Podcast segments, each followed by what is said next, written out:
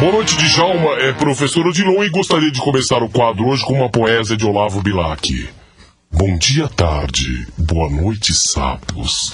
Vão todos para a casa de Mamãe Dolores. Brilhante, brilhante interpretação, Odilon. Aqui ao lado de Odilon, professor Talaco, sempre ao dispor dos vestibulantes para as questões que nos venham a ser necessárias. Ok, professor Talaco, então vamos a, a questões de hoje, que são questões de poesia. Uma lírica clássica de Camões. Gostaria que o senhor declamasse aos ouvintes. Para Camões, nada melhor. O fundo musical, por favor, Billy. Vida, vida, morte, Camões. Vida, vida, vida, com os pés. Camões ou os pés, tanto faz. Eis-me aqui, Camões. Professor, me permita aplaudi-lo. Muito obrigado, muito obrigado, Odilon. Muito obrigado. Eis aqui uma pergunta que chega para você, alterando. alterando... Desculpa, professor, eu me emocionei demais. Segura. Uma pergunta que chega alterando completamente a temática do programa até agora, des- dessas questões que estamos respondendo sobre poesia. A turma gostaria de saber também sobre informações sobre carreiras. Certo, sobre carreira, você deve subir até o Morro do Vidigal, no Rio de Janeiro, e você pode conseguir algo para fazer uma carreira muito boa. Mas isso faz parte de um bacharelado? Do quê? Bacharelado? É verdade. Eu ainda me lembro quando pequeno eu fiz aquela redação O Bacharel. De manhã acordei, encontrei um bacharel, fui pra cama e dei um caguel. É bonito essa, esse bonito poema sobre o bacharel. Me lembro também daquela pequena frase de Luiz de Camões. Uma frase que marcou muito minha vida. Ó professor, deixa eu passar o babão na sua irmã. Isso marcou muito a minha vida. Foi Luiz de Camões que me disse isso ao vivo. E ele passou? Não passou, não passou o babão na minha irmã, mesmo porque não tenho irmã. E você não era o professor. Como assim? Na época não era professor? Ah, já era. Já era professor, já estava estudando, estava dando aula na escolinha do Arrebi. Isso me leva de volta ao passado. Eu pequeno, um pequeno garoto, já era um professor.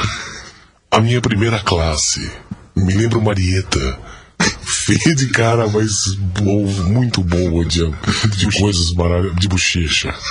Marieta era uma menina incrível, Marieta me ensinou a viver. Eu amei aquela menina. Eu tinha na época 17 anos incompletos. Marieta tinha 4. Foi o meu primeiro amor. Eu peguei um dia Marieta no colo e falei: Marieta, poderia chupar o seu sorvete? Ela estava chupando um choquito. Engraçado aquela criança, ela não sabia distinguir o chocolate do picolé. Odilon, Odilon, Odilon. Essas, essas fases da vida são irrememoráveis. São, são lindas. Me lembro, professora Janete era dona da escola. Ela chegava e falava: Professora Dilon, brilhante a sua exposição sobre ovários hoje. E eu trouxe para a classe um ovário. Fiz questão de mostrar àquelas crianças como era um ovário. Um ovário lindo, cheio de peixes.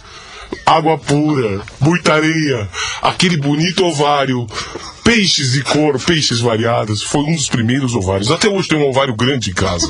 Agora tem um mergulhador. Um mergulhador com tubinho no meu ovário. Eu adoro ovários, ovários. Já foi, já foi em Santos ver um ovário municipal?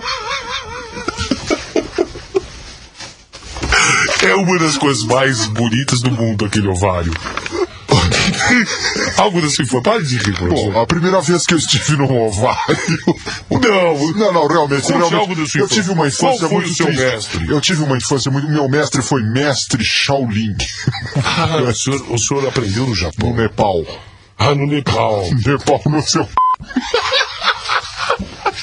Ô, Djalma, encerramos o quadro por falta de assunto. Boa noite, ouvintes. Tudo de bom pra vocês. Dona Janete, um beijo.